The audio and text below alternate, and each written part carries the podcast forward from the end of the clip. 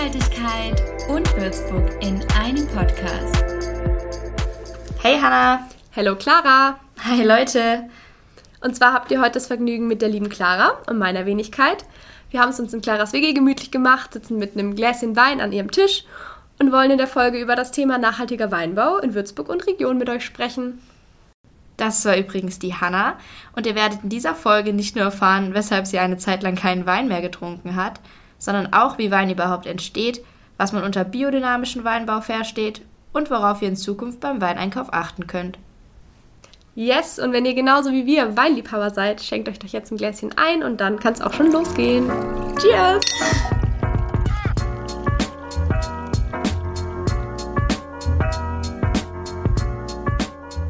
Hey Hanna, ich muss sagen, dass ich zurzeit echt auf eine bewusste und nachhaltige Ernährung achte. Oh ja, mir geht's genauso. Und auch in Bezug auf Wein gibt es einiges, worauf man achten kann. Ja, eben. Wein ist ja auch nicht gleich Wein. Aber hey Clara, verrat mal nicht zu viel, dazu gibt's später mehr. Okay, upsi. Jedenfalls haben wir auch unser MM-Semester gefragt, wie gerne sie Wein trinken, und das Ergebnis war eindeutig. 70,5% von euch trinkt sehr gerne Wein.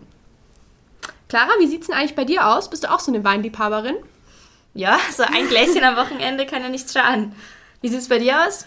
Puh, ich muss ehrlich gestehen, ich habe eine Zeit lang gar keinen Wein mehr getrunken. Hm, okay. Wieso das? Oh Mann, ob ich das jetzt hier im Podcast erzählen will. Also ich hatte auf jeden Fall an dem Abend mal ein bisschen zu viel Wein, noch dazu auch den schlechten Tetrapack-Wein. Dann konnte ich eine Zeit lang gar keinen Wein mehr sehen. Aber keine Sorge, ich bin wieder auf den Geschmack gekommen. Das ist ja eine gute Nachricht, da können wir direkt mal drauf anstoßen. Cheers!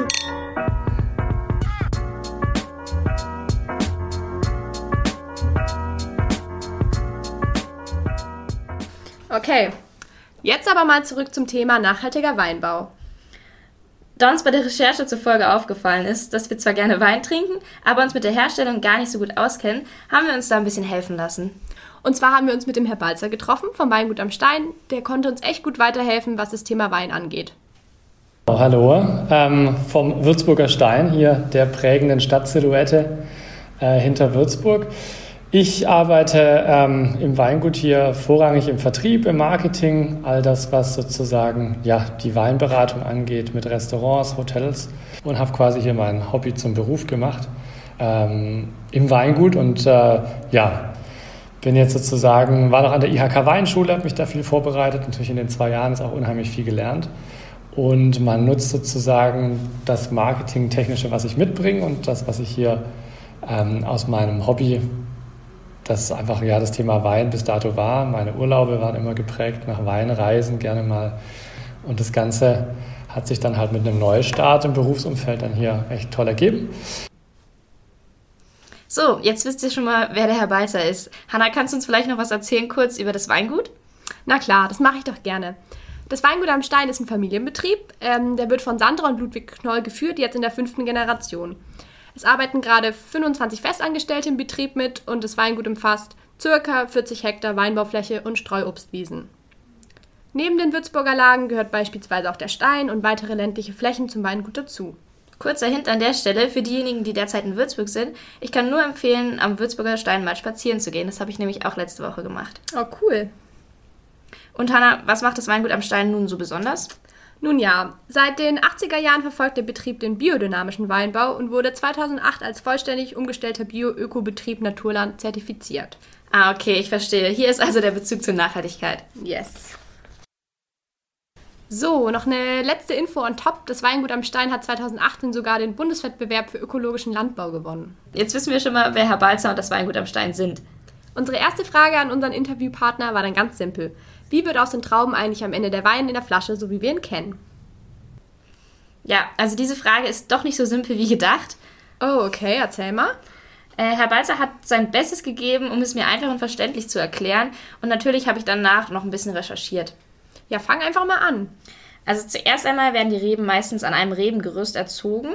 Generell muss man aber sagen, dass sehr viele Faktoren die Erziehung der Reben beeinflussen. Hierbei ist aber immer eine reife, gesunde Traube das Ziel und dafür braucht sie möglichst viel Licht und Luft.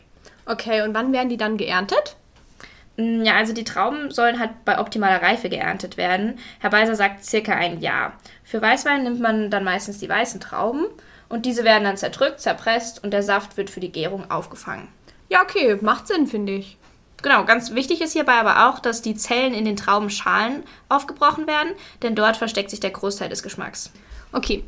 Ähm, jetzt aber mal zur wichtigen Frage. Wie kommt jetzt eigentlich der Alkohol ins Spiel? Das ist eine gute Frage. Ja, ich meine, ist schon wichtig. Also durch die Gärung, das heißt, dort werden verschiedene Hefen eingesetzt und die wandeln dann den Zucker im Saft in Alkohol um. Aha, okay. Genau, hierbei entsteht dann auch dieser typische Weingeschmack, also diese Aromen. Ja, okay, hört sich jetzt gar nicht so kompliziert an.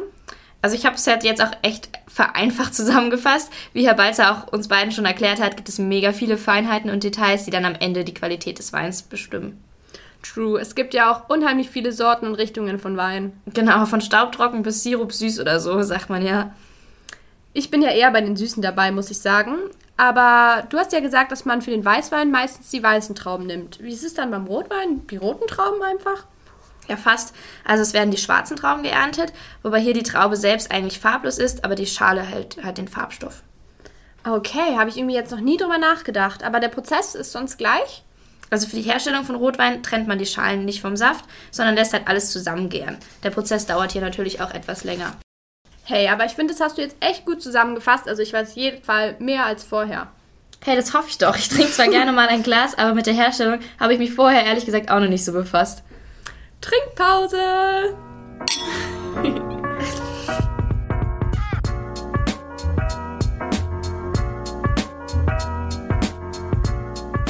Clara, du kommst hier ursprünglich jetzt gar nicht aus einer Weinregion. Wusstest du, dass Würzburg prädestiniert für den Weinbau ist? Hm, Das hätte ich mir eigentlich gar nicht gedacht bei den ganzen Weinbergen um die Stadt herum. Äh, aber wie meinst du es denn genau? Naja, dir ist ja bestimmt schon mal aufgefallen, dass in Würzburg häufig die Sonne scheint und der Main durch unsere Lieblingsstadt fließt. Äh, ja klar. Genau das sind auch die Faktoren, die Würzburg so geeignet für den Weinbau machen.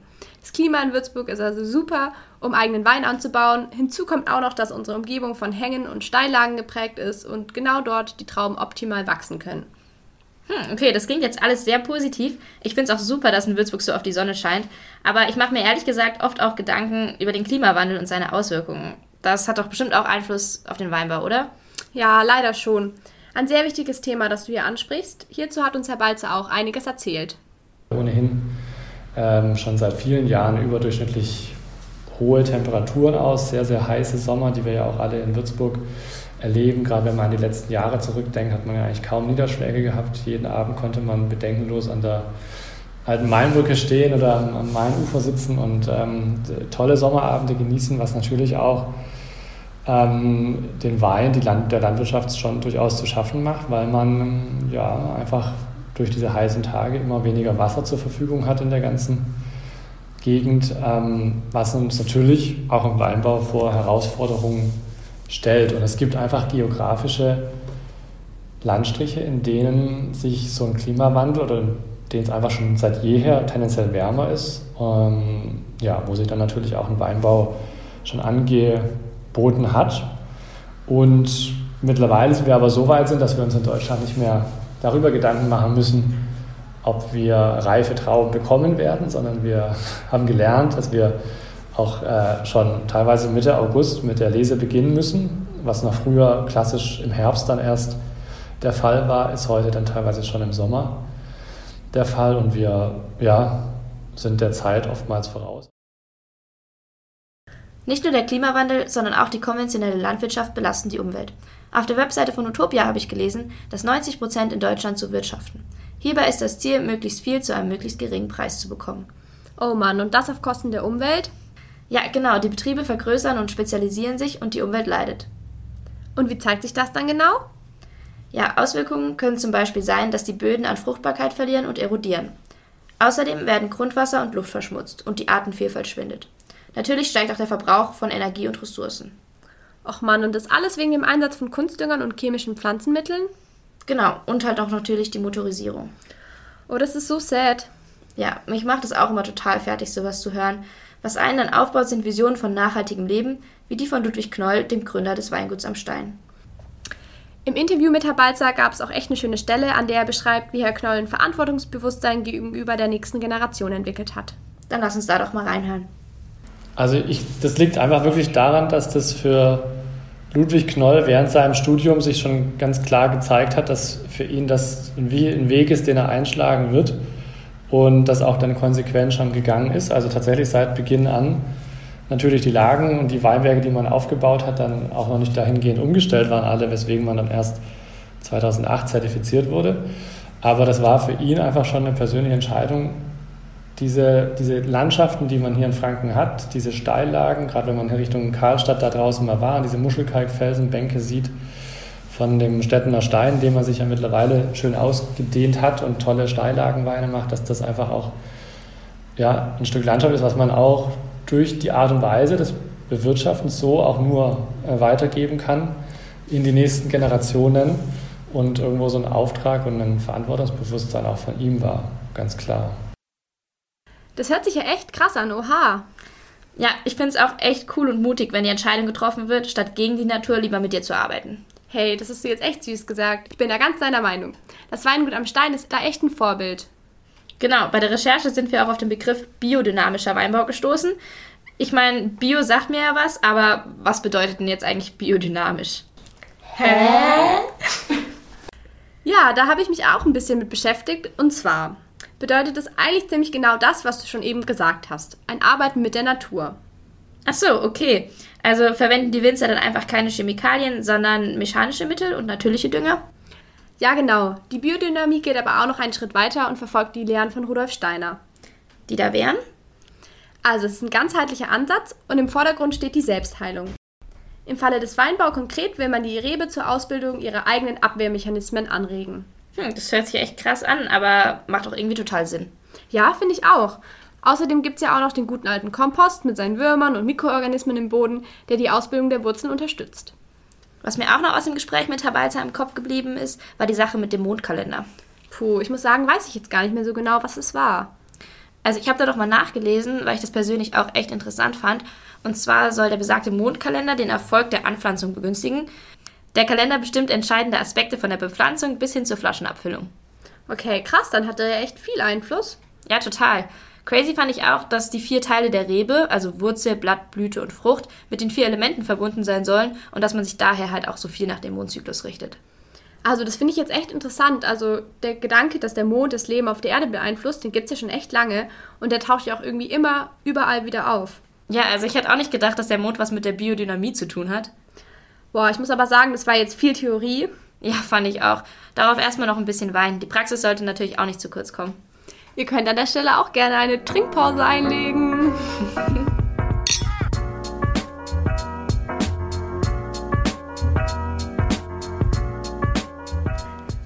Hanna, ist unser Wein, den wir jetzt gerade trinken, eigentlich auch biodynamisch? Weil da ist ja so ein Siegel drauf.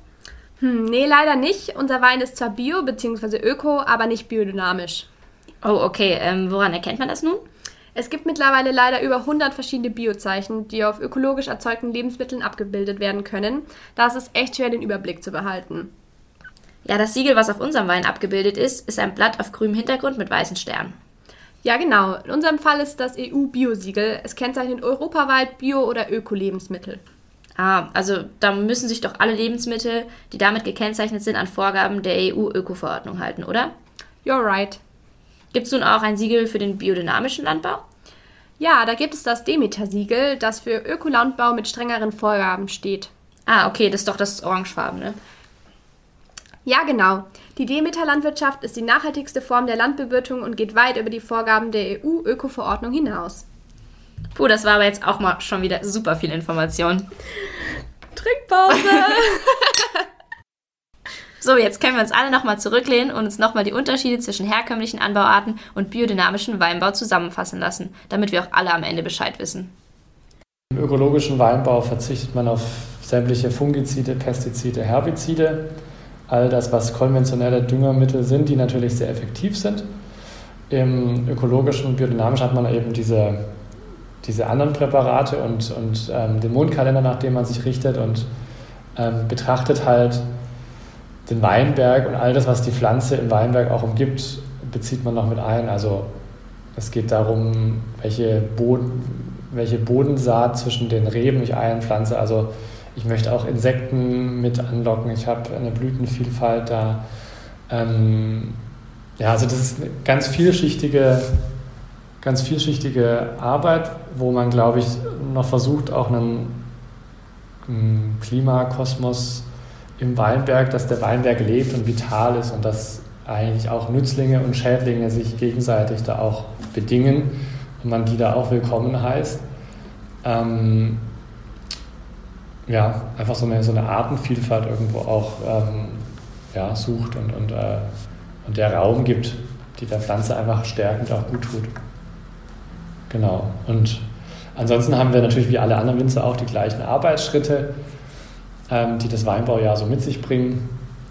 Und ich glaube, das ist einfach der Einsatz und die Herangehensweise ja, von Präparaten, die natürlich im ökologischen Landbau auch teilweise teuer sind und die dann nicht so effektiv und effizient, wie ich es natürlich mit, einer, mit, einem, mit einem herkömmlichen Mittel erreichen würde. Also ich muss sagen, ich habe jetzt verstanden, was den biodynamischen von dem herkömmlichen Weinbau unterscheidet. Und du, Clara? Yes, ich auch. Zusammenfassend kann man sagen, im biodynamischen Weinbau müssen sich die Pflanzen einfach selbst anstrengen. Wodurch der Wein am Ende lebendiger schmeckt. Beziehungsweise, das finden wir gerade noch heraus, oder? Trinkpause!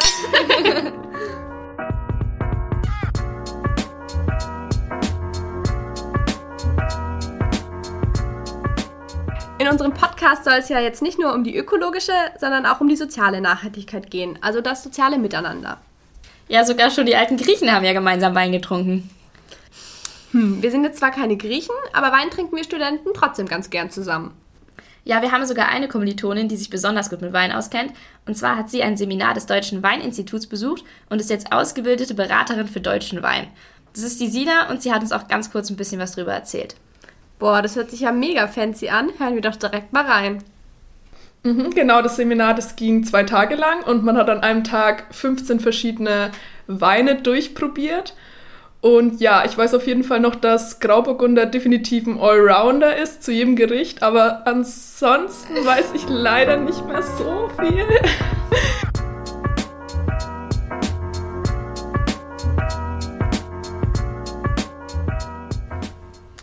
Auch auf dem Weingut am Stein bringt die Liebe zum Wein Menschen zusammen. Wenn nicht gerade Corona ist, findet auf dem Weingut das Fest Wein am Stein einmal jährlich statt. Also es gibt schon seit 33 Jahren hier ein Sommerfest, was früher noch eher so Richtung Jazz und Schauspiel war, ist heute in den letzten Jahren ja schon ein Wein- und Musikfestival, was ja schon nahezu bald im Atemzug mit anderen großen Festivals genannt werden kann. Und dadurch, dass Studenten hier in der Stadt waren, die dann wieder in ihre Heimat ausströmen, das natürlich auch irgendwo deutschlandweit ähm, zieht und, und die Menschen immer wieder hier in Würzburg auch vereint. Ähm, es sind 14 Tage ähm, auf dem Weingutsgelände hier sozusagen bei schönster Sommerkulisse, ähm, ja, 25 Bands etwa. Da hat man dann verschiedene kulinarische Stände, man ähm, hat natürlich den Wein man kann sowohl zwischen Reben ganz intim oder, oder in der Gruppe sitzen an, an Bierbänken, kann aber auch, Weinbänke sagt man ja, ne? kann aber auch total dabei sein, feiern im Steh- und Tanzbereich vor der Bühne mit den Bands und ähm, ja, da ist eigentlich in der Regel für jeden was dabei und ist für uns natürlich schon so eine fünfte Jahreszeit und ist natürlich auch sehr wichtig, das Festival, was einfach ja, den Weinbau angeht. Also ich muss sagen, das hört sich wirklich so cool an. Ich bin die Erste, die bei dem Fest dabei wäre, wenn es im Sommer wieder stattfinden kann. Ich auch, total. Eine gute Nachricht ist aber auch, dass das Team vom Weingut am Stein schon fleißig an einem Konzept arbeitet, wie das Event Corona-konform stattfinden kann. Das ist doch eine gute Nachricht. Auch good to know ist, dass das Weingut am Stein auch Weinproben und Tagungen anbietet. Es gibt sogar auch ein Restaurant. Hm, also wenn die Family mal zu Besuch kommt, ist das eine Überlegung wert.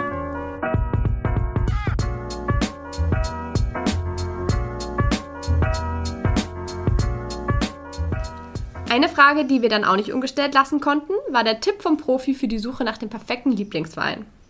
Hier hat uns Herr Balzer ans Herz gelegt, sich bewusst für einen guten Wein zu entscheiden. Außerdem muss jeder für sich herausfinden, was für Weine einem schmecken.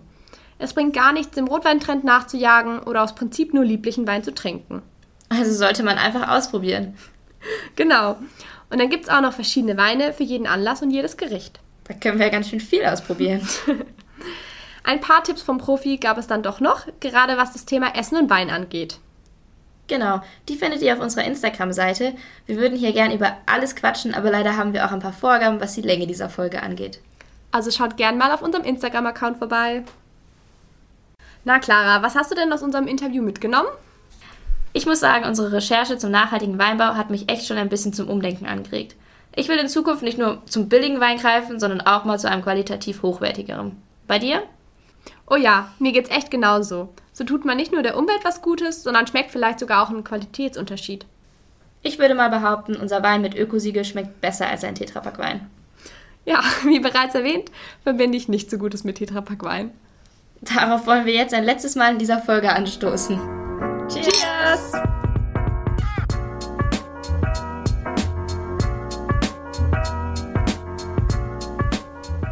So, wie fast zu erwarten, lautet unsere Challenge für euch. Kauft für euren nächsten WG-Abend doch mal einen Wein mit Ökosiegel oder noch besser einen direkt vom Winzer. Wir genießen noch unseren Wein zu Ende und freuen uns, wenn ihr beim nächsten Mal auch wieder einschaltet, wenn es um Großunternehmen versus Startups geht. Damit verabschieden Clara und ich uns für heute. Ciao! Bleibt schön würzig!